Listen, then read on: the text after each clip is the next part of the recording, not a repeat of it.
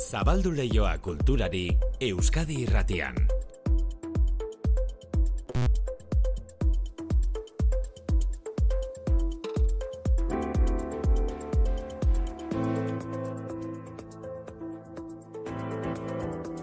Manu etxe sortu arratsaldeon. Berdin, inigo. Gustura entzungo ditugu, aurten izango ditugun musika jaialdien aurrerapenen inguruan kontatuko dizkigu zuenak, eta gainerakoak ere bai, jakinaz, gehiago ere landu dituzuek, gai gehiago. Begira gaur inigo pentsatu dugu erregei azken urduko proposamenak egitea, Olentzero eta Marido Mingik bukatu zituzten beraien lanak, gustora zaude opariekin? Bai, bai, bai, bai. Orain erregei dagokie opariak banatzea, Gara izabiltzate. ze liburu oparitu ditzakete erregeek, ba, proposamenak egingo ditugu, alonia beraza joan da, liburuen da batera, galdera egitera, erregeak, askotan, azken unean joaten dira, liburuak erostera, baita errege kabalkada pasa ondoren ere. Bai, ez daki Melchor dan edo Gaspar dan. Batzutan, ba, bueno, prebizio gutxi izaten dute, edo jendean etxe gehiago agertzen da, edo ez daki gertatzen da, baina bai. Azkenen gordukoak badira, bai, bai, irurak. E, agertuko dira, irurak. Bai, nik uste dut aurten ere oparion bat dela liburu bat. Mari Dominginek eta Olentzerok oso ondo asmatzeute. Eta arregek, ba, ikustear gaude, aber zer, asmatzen duten, ala ez. Baltasar edorrek oso ondo asmatzen du. Melchor uste dut xelebre da bilela. Xelebre da bilela, ezagune egingo zitzei zuen ahotsa, Donostiako ontza liburuendako Ester Moiua. E, aurrekin, aurrekin antzerkia ikustera joateko aukera asko dago egunotan, Iruñeko gaiarrea antzokian adibidez gaur, Peter Jintekin ametxetan, antzesla ikusteko aukera.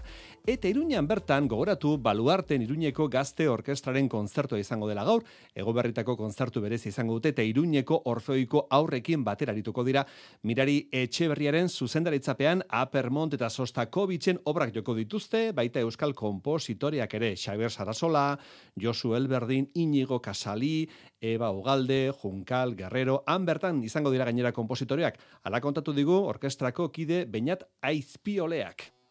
Joko ditugun piezak izango dira gehiago kompositore eusko nafartarrak. Gainera hori xamar dugu bizirik daudela, eta gainera gonbidatu ditugu etortzera gure kontzertua ikustera, eta hori nik uste izango dela esperientzia oso polit bat. Gaur ratzaldean Iruñeko baluarten Bilbon kafe antzokian Dylan euskaraz alegia audience taldeak Bob Dylan kantari eta biziri dagoen mitoari egin dion omenaldi diskoaren zuzeneko aurkezpena.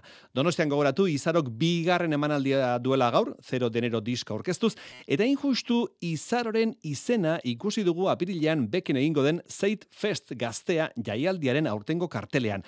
Apirilaren amairuan izango da jaialdia, irugarren edizioa du, zetak taldearen eskutik sortutako festa honek. Pello reparazek, aurtengoan izango diren talden errepaso egin du, reparazek egin du gargoizean, gaztean.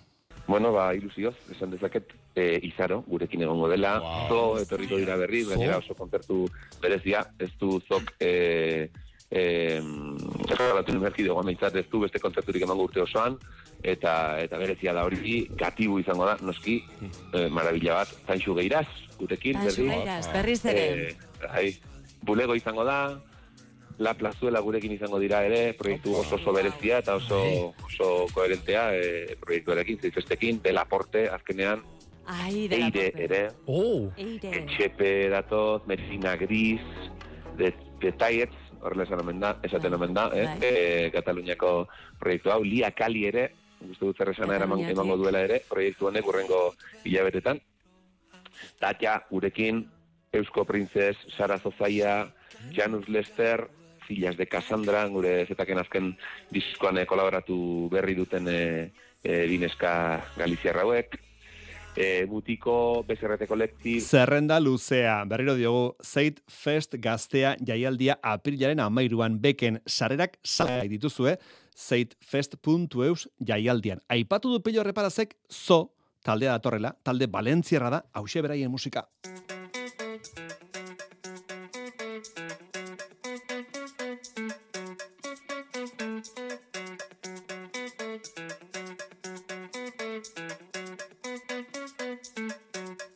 Ja, volen lligar-te a un discurs, a una bandera, tot el que eres seràs.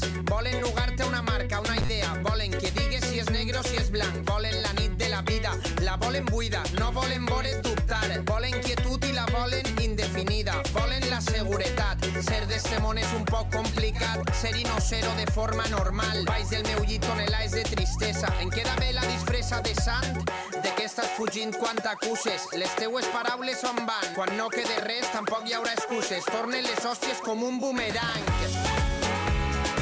Ara és planeta la pedra. Ara fa un fred tropical. Sant fe de pau i de guerra. Totes les contradiccions. I les cançons, ventiladors, que es guiten merda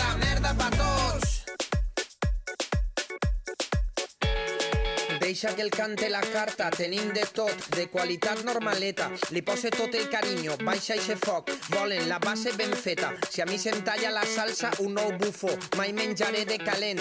He de mantindre esta farsa, qui paga mana, sóc jo, són eixes clients. Volen paraules com armes, dignes i plenes, que obrigues cor i cartera. Volen metàfores i actes, drama i teatre. Volen titella i trinxera, volen que passes l'examen que ells posen. Volen ser jutges i autoritat, volen que dones la pasta que guanyes, diguem-ho clar. Volen manar, deixa que traga l'egua subasta, ja prou d'escriure So, so taldea, Valentziakoak, esan bezala, autengo Zeit Fest gaztea jaialdian izango direnak beraien abestia ventiladors. Ben calents, postres gelats, volien merda i tenen raval.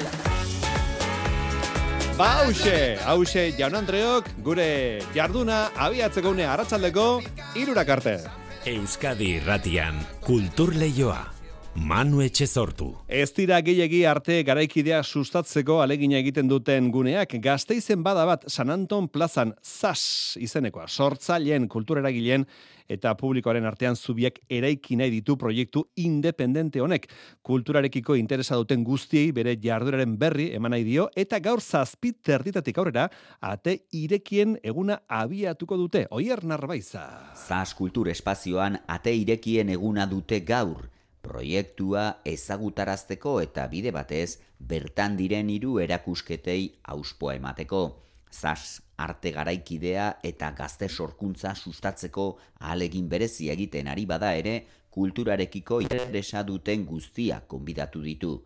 Ez da bisita gidatu bat izango, baina kulturguneko taldekideekin, sortzaileekin edota beste bisitariekin hitz egiteko aukera izango da.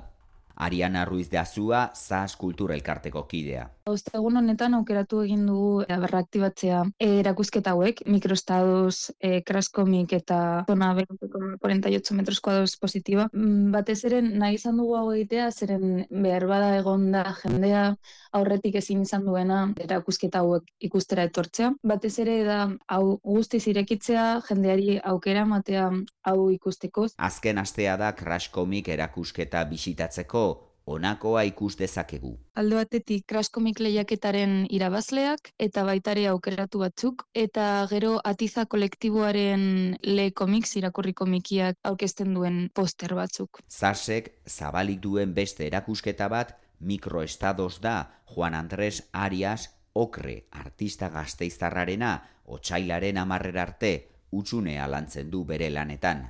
Pintura eta pintura ia eskultoriko bat egiten duena, okrek. Azkenean da pizka bat utza hori pintura eskultoriko baten bide egiten du. Super ederra dela ikusteko.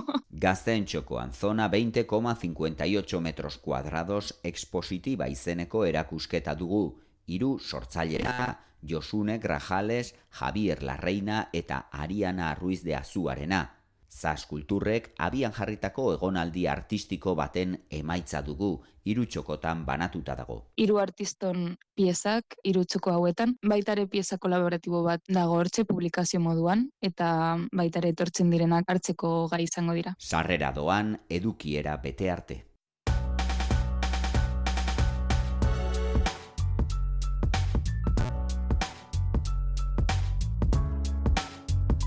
Gazteizko zas espaziora joateko ideia eman digu oierrek. Egunotarako beste aukeren artean, biloko azkuna zentroan azken egunak dituzte, edo dituzue, hobeto esateko, Bene Bergado eskulturgilaren erakusketa ikusteko. Datorren igander arte zabali daukazue Bene Bergadoren erakusketa azkunan. Dekrezer, desazkundea da, erakusketaren izenburua eta autoreak kritika egin dio gaur egungo gizarteak konsumorako eta azkunderako duen gehiagizko joerari. Bideoak, materialak eta instalazioak dira erakusketaren osagai. Berriki, itxaso mendiruze arte komisarioak egin digu bene bergadoren erakusketara ikustera joateko gomendioa. Bene bergado, daukagu, gainera zenbait lehen esan duzu zeintzu diren urteko erakusketarik potentenak edo edo zeanak, ba, bueno, bene bergadoren agertu da zenbait aldizkarietan e, ba, benetarikoen artean, bai. berak dauka horrelako instalazio handi bat, e, ba, pixka bat e, planetaren ba, ba, bueno, mm, gainbera edo e, horren aurka eginez, mm. eta elikaduraren e, ba, nondik norako eta ze kontzientzia e, bultzatzeko zenbait instalaziorekin, baita ere, ba, bueno, e, retrospektiba moduko bat egin du ba, bere arestiko piezekin, eta, eta bueno, nik uste bere ezagutzeko oso une ederra dela hori ere. Bene Bergado eskulturgilaren erakusketa, biloko azkunan azken eguna, igandea. Arratxalde, irurak arte, Kultur leioa Euskadi irratian. Iruñeko gaiarre antzokiak pir jintekin ametxetan ikuskizuna hartuko du gaur ratxaldean. Henrik Ibsen, antzerkigile norbegiarraren klasiko ospetsuan, oinarretutako obra da. Carmen Santonjak idatzitako testua da, Juan Cruz Igerabidek euskeratu du. Antzerki eta konzertuaren arteko ikuskizuna da, ipuinak, musika eta kontakizuna nahazten dituena. Arrazaldeko seietan, hasiko da emanaldia gaiarren, oraindik ere baitu zue sarrerak salgai, itziar lumbaz, iruña.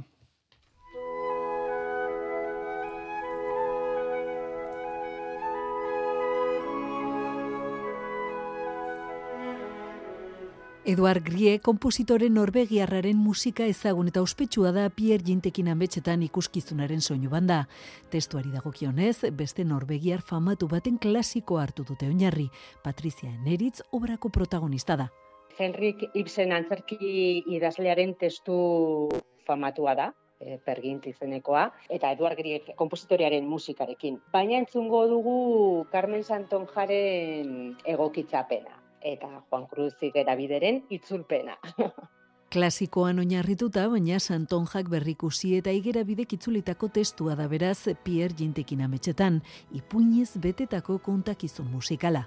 Gure protagonistek hilabete oso bat egin nahi dute lo, gero iauterietan logalerik ez izateko. Hau da, haien helburua, ba, izugarri maite dituzte jauteriak, eta nahi dute hor eh, jolasten, eh, goizet mm, arratsalde eta gau. E, lo egiten saiatuko dira, baina hasiera batean ez dute lortuko. Eta azkenean, alo hartzeko historia kontatzen hasiko dira.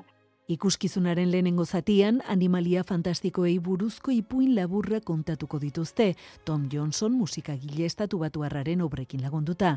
Eta bigarren zatian iritsiko da Pierre Gint, Eduard Grieg musika izango da kontakizun osoaren aria, protagonistarekin batera batetik bestera eramango gaituena. Bergint gure protagonista da, e, obraren protagonista, eta berak bizitzen dituen prozesu emozional guztiak ongi deskribatzen dituelako musikak, eta iristen zaizu bihotzera ailegatzen zaizu. Oso musika ederra eta bueno, e, oso polita. Pierre Gintekin ametxetan gaur arratsaldean iruñeko gaiarren zokian. Arratsaldeko seietan hasiko da emanaldia, beraz, badakizu ezarrin dezakezuen, aurrak hartu eta zoazte Iruñara.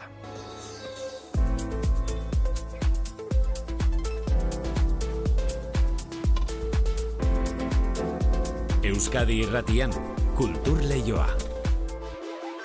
Irunera joateko plan egin nahi dugu gaur, Mirari Martiarena eta Ana Goitia biak arituko baitira gaur Irunen bakarrizketa saioan. Arratsaldeko zazpitan izango da, Irungo Pio Amabigarrena plazan jarritako karpan. Mirari, kaixo, arratsaldeon. Kaixo, arratsaldeon. Eh, zer moduz hasi duzu urtea mirari ongi? Ongi, lan pixka bat eginez, baina gustora. Bale, zu oi hartzu arrazara eta gaur irunera zoazte? Oi hartzuarak eta irundarrak, bueno, erdi bizilagun zarete, ez da? Bai, e, bizilagunak, e, nik badut bestela ere irunera joateko ohitura eta eta itarrotza behintzat. Bai, bai, bai. Bueno, gaur esan dugu, itzordua daukagula zurekin eta anagoitiarekin, irungo pio amabigarrena plazan jarritako karpan anagoitia eta zu, normalean ikusten zaitugu idoia torragara irekin, bikote aldaketa daukazu, ez dakik konbenien tarteka bikote aldatzea, bizitzan bezala, Bai, harreman irekiak edukitzea ona izaten da. Kaso honetan ere bai. Bai, gaur esan bezala, eh, arituko zarete ana goitea eta zu, eh, barre edo so deitu dio zuen ikuskizunean, mirari? Bai, bueno, ez, ez gera jokotan oso trebeak, baina hori bururatu zitzaigun, eta bueno, izen buru bat jartze aldera hori jarri dugu, ez? Eta bueno, ba, barre doso, ba, barre egitea eta eginaraztea da. Gure asmoa, bakarrizketak egingo ditugu, eta bueno, ba, orain arte ere anagoitiarekin, ba, beste saio batzuetan e, elkarrekin aritsi izan gara, eta bueno, ba, asmoa da, ba, ba berdina, ez? Ba, gure bakarrizketa solte hoiek, ba, ordu beteko emanaldi batean edo e, elkartu eta jendea gustora uztea. Mm -hmm. Erreza izaten da jendearekin konektatzea, jendeak ere, torrelako saio batera joaten denean, joaten da, ondo pasatzeko gogo zera ez da? Bai, eta jendeak espero du barre egitea, mm -hmm. eta ez badio grazia egiten, e, aurpegian nabaritzen zaie ez, eta ja. orduan, bueno, Ez da erreixe izaten e, barre eginaraztea batzuetan, mm bakaiaren arabera, aurrekoaren bizipenaren arabera, norbere bizipenaren arabera, bueno, baina nik uste lortzen dugula, ez? Azkenean gure gauzak kontatzen ditugulako, eguneko gauzak direlako gureak, eta, bueno, ez? Emakume euskaldun, feminista, eta mm, kasu honetan e, lodion errealitatea ere kontatuko dugulako. Aha, emakume euskaldun, feminista, eta lodi, horrelako gaiak etarako dira gaurko, gaurko saioan. Bai, bai, bueno, hitz egingo dugu, ba, amatasunaz, edo mm. gazte izateari buruz, edo yoga saio bat egiteari buruz, edo, bueno, kontra eta alde gauden e, gauzei buruz, ez? Bueno, horrelako gaiak aterako ditugu, gainera orain gauzetan, ez? E, bueno, oraindik e, erregetako erroskoia jan ez dugun arren, baina iragarki asko iristen ari zaizkigu, bat dietak egiten hasteko eta eta lodiongan begira da e, bikoitzak e, izaten dira, eta bueno, ba horri ere barre egingo diegu. Mm -hmm. Bueno, e, aipatu duzu roskoa, ez dugula roskoa ja, baina nik uste ja jende hasita dagoela, zer roskoak gero eta lehenago, azten dira saltzen, eta jendea jaten, eta gabonak ja urte osorako mm plana bihurtzen ari zaizkigu, eh? Bai, bai hori. Nik begira, urten ez dut turroirik probatu ere. Ez desan? Hau notizia da etxean amak ere ez ditu atera, otorduetan, eta ere ez ditu atera, eta turreirik behintzat ez du probatu. Aha. Bueno, hasi gara beraz pixkanaka gabonetako mituak eta puskatzen orduan, ez? Bai, esaten dute, ez? Famili tradizionalaren ereduarekin eta gabonekin ere puskatu mm. behar dela, eta lagunekin ospatzen hasi edo aukeratutako familiarekin, ba, bueno, ni oraingoz e, turroia ez jatearekin, eta ez da bai. erabaki konstiente bat izan. Bueno, badira urte batzuk, ez? Hasi zinetela idoia eta zu, eh, herri bakarrizketa saioekin, lehendabizi bakean dagoena bakean utzi izan zen, mirari, gero luze edo motz, gero stand-up ere egiten ari zarete, stand-up. Mm Ze, pixkat, ze balorazio egiten duzu urte hauetako lanaz, pixkat, ibilbideo hau ja urte batzutako perspektibarekin ikusita? Ba, nik uste dut, e, ibilbide oso polita eta emankorra egiten ari ez, e, aurten betetzen dira, 2008 lauan betetzen dira hogei urte, idoia eta biok ezagutu ginela. Kotxo. En, ni unibertsitatean hasi nintzenean. Mm Eta, eta bueno, ba, tarte honetan elkarrekin lan egin dugu, bera ueuko komunikazio hartura duna da, eta ni bere bekaduna izan nintzen, mm. ikastaroetan eta udako ikastaroetan ba, lan egin izan dut prentsa prentsa e, atalean, eta, bueno, e, ondotikan etorri zen, zazpi urtetan etorri da, ba, bueno, morearen bueltan zerbait egiteko uh naia eta gogoa, eta nik uste dut, bueno, ba, pauso hori eta pustu hori egin genuela, eta, eta bueno, jendeak ezagutzen gaitu, eta asmatu dugula, ez, edo ez dakit, gu behintzat oso pozik, oso pozik ari gara, mhm. bai, eta aurten ere, ba, herri zerri biltzeko gogoz. Herri zerri biltzeko gogoz, eta gainera podcasten eri bilizarete, idoia torregarai eta zu aritu zarete elkarrekin arpatzen podcastean, Ricardo Arregi sarietako finalera heldu zineten, eta hasi zareteia, bigarren denboraldia prestatzen, mirari? Ba bai, hasita gaude, e, grabaketak laizter e, egingo ditugu, eta bueno, otxailetik e, aurrera uste dut izango dela ama bostero atal bat, eta gogoz ba hor gaiak aukeratu, gonbidatu deitu, eta guretzat oso momentu politia izaten da, mm -hmm. zu ere gonbidatu izan zinen, bai, no? gustura joan nintzen, hori da. Eta izu ze ongi pasatzen dugun. Hori da, arpa jotzen, deitzen jozu, poskasta, eh? Poskasta. Hori da. Hori da, poza, poza zabaltzea delako gure asmoa. Bueno, eta bestela aspaldian, eh, azken aldean ikusten zaituko Euskal Telebistan, hitzetik hortzera aurkezten, zen buzko esperientzia, mirari? Ba, egia esan oso politia. E, profesionalki orentxe momentu oso goxoan aurkitzen naiz eta fantasia eta ametsa asko betetzen, ez? Mhm. E, bueno, iaz, ba, itzokein kolaboratzen aritu nintzen, urko aristirekin, eta ondotikan hitzetik hortzeran astea, ba, opari handi bat e, izan da, bertso mundua ez da arrotzan iretzat, eta, eta bueno, etxean bezala sentitzen naiz, ez? Eta, bueno, gidoiak egiten ditut neronek, askatasun hori ematen didate, neronek aurkezten dut, eta oso lantalde polita dugu, eta, eta pozik nabil. Bai ongi, bueno ba, hortxe e, hasi da urtea eta urtea umore honez gaur proposamena irunen, e, irungo pio amabigarrena plazan bertan hariko dira gaur arratsaldean ana goitea eta mirari martiarena, ba plan egina dago arratsaldean irunera joateko. Mirari, eskarrik asko eta urte hona izan. Eskerrik asko zuei eta berdin.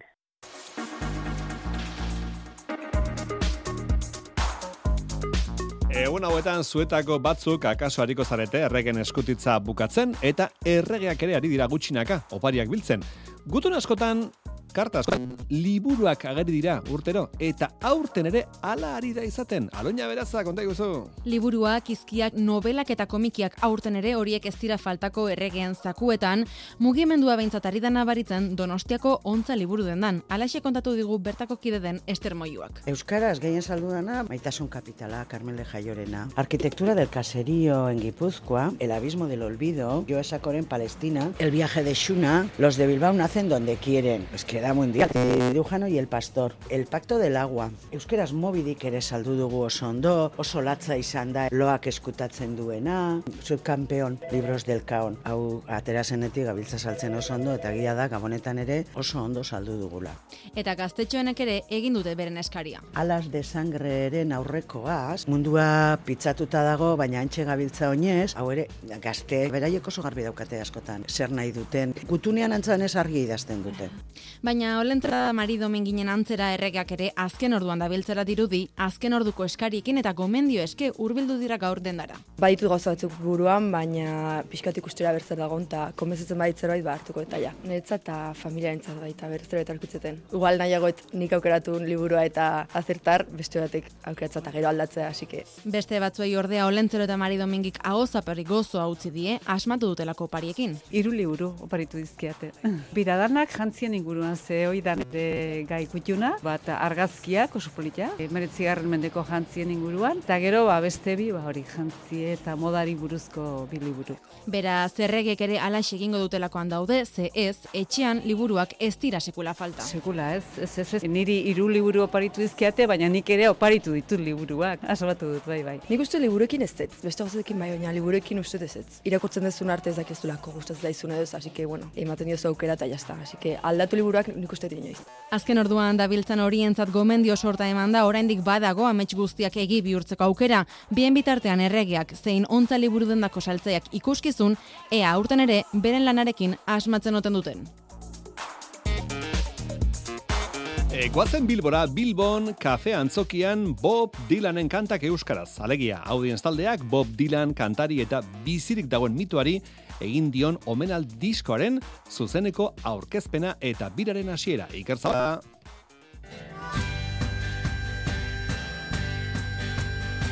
Zaudeten lekutik erdu berehala Audience taldeak bere amargarren diskorako Bob Dylanen kantutegi luze eta ederra behatu du eta euskarara ekarri ditu bederatzi kantu, orain zuzenekora eramango dituenak. Gaizkein zuntza audienzeko ahotsa da proiektuaren hasia azaldu du.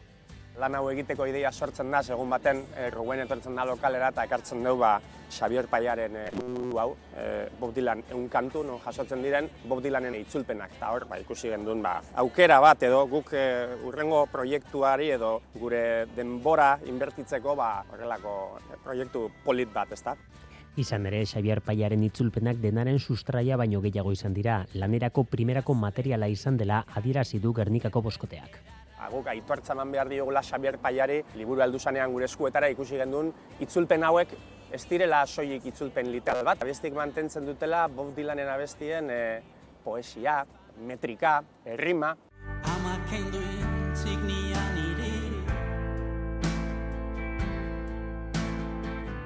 Gustu baitzait balioz Eta hala letra hauetan murgildu dira eta denaren ondorioak freskotasun eta bizitasuna izan dezala lehen dudu audientzek. Eta horrek eman zigun, ba, gure ibilbideko bi hiru hilabetetan, ba, egon ginen guztiz murgilduta liburuarekin, eta gero erabaki gendun, estudio sesino pare batean, zuzenean eta ba, inungo efektu barik ba, besti horiek eh, grabatzea. Pentsatzen dut diskoan nagaritzen dala horrela egin dugula.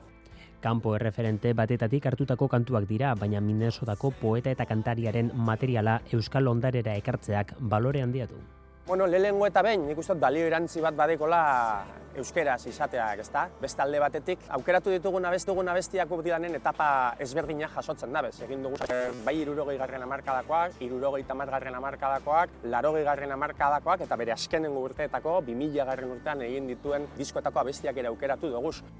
Audienzen diskek normalean jolas egiten dute instrumentazio bidean hitzekin. Kasu hontan musika genero ugari ukitzen badira ere, ez dago horren besteko esperimentaziorik.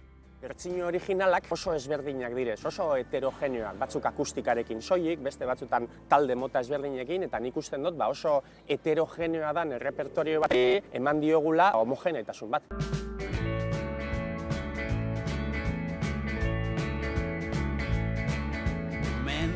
Eta beste zeren gainetik taldeak oharra egiten du. Bob Dylanen itzala luzea da, baina senatokian audien segongo da. Argi esan nahi dugu eskarela tributu banda bat, ez da. Hogeita bost urte betetzen duguz, eh, amar diska kaleratu duguz, eta beraz gaur kafeantzokira urbiltzen denak, ikusiko da bena izango da, audienzen kontzertu bat, diskoak bere tokia ukiko da ben, baina batez ere, ba, ospatuko dugu gure ibilbidea, eta gure rock kontzertu eskainiko dugu. Audienzen biro honen geraleku izango dira besteak beste Gernika edo Donostia. Tenezin ere bilatu du kontu handiz. Dylan Euskaraz Audience taldearen eskutik.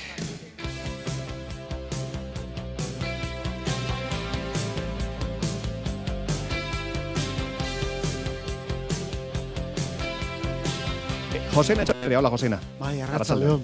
E, azken bilabeteotan, bueno, azken hilabeteotan bi sail berri zabaldu ditugu kulturleioan, Mm. Joseina. Hoietako bada, zinera joten garenean, bukerako kreditu guztiak irakurtzera geratu, eta horrela jakin zein artistaren musika entzun dugun fildean. Hori da, zabaldu dugun sail bat. Beste bat, e, kulturleioan osatu duguna. Denda batean sartu eta bosgorailuan jarria duten musikak harritzen gaituenean. Mhm. Horrela ekarrien genizun, azkeneko batean Mikel Marquezen zure begiek kantu klasikoa belar denda batean entzun genuena. Ba, azken saio horretakoa, gaur goizean, lanera etorri aurretik, kafetegi batean sartu, eta gaztarora eraman nauen kantoietako bat, entzun dut. Hauxe, hauxe. Ah, Heaven. Hori da. Esan taldearen izena. Psychedelic First. Eh! Nik donostian behin ikusi nituen. Ah, zuzenean ikusi dauzkazu gainera. ara joateko sarrera irabazi nuen irrati batera otxein da. Aiba! Euska irratira dituta. Ze ona, manu, Kaki arkarazaren saiora Ze dituta. ona, ze ona. Sarrera balortu nuen. Horra joan nintzen. Ba, bera. Bai. Bai, talde bitxia izan zen, dudari gabe. Bueno, oraindik ere jarraitzen duen taldea. Dena esan behar baldin bada, eh? Bueno, ja ez dira garai batekuak. Mea tira, horra ari dira oraindik Ba ere. gaur, joan nahi zarautzen, kafetegi batera, kafe hartzera, eta antxe, agertu zaizkit. Eta justu kantu hau gainera, ez da? Kanta hause. Jo, gero bazituzten beste bi hiru abesti, bueno, terrible horietakoak, mano. Zer iruditzen, sail hau? Nomaitera sartu Eh, eta, benetan ez? interesgarria. Bai. Benetan interesgarria. Emango diogu segida 2000 eta hogeita lauan ere. eta ez hori bakarri, niri asko interesatzen zait ez dakit, agian autobusen atorrina norbait dator alboan musika entzuten, eta dator Spotify entzuten, eta beti goten ezola alboti begira, Begira, ez? zer entzuten ari ote den ikusten. Ez dago ez zer hori baino gehiago interesatzen zaidan. Arraro bagara irratikoak, eh? Goitik bera. Sei ez da horrela, albistako nahi.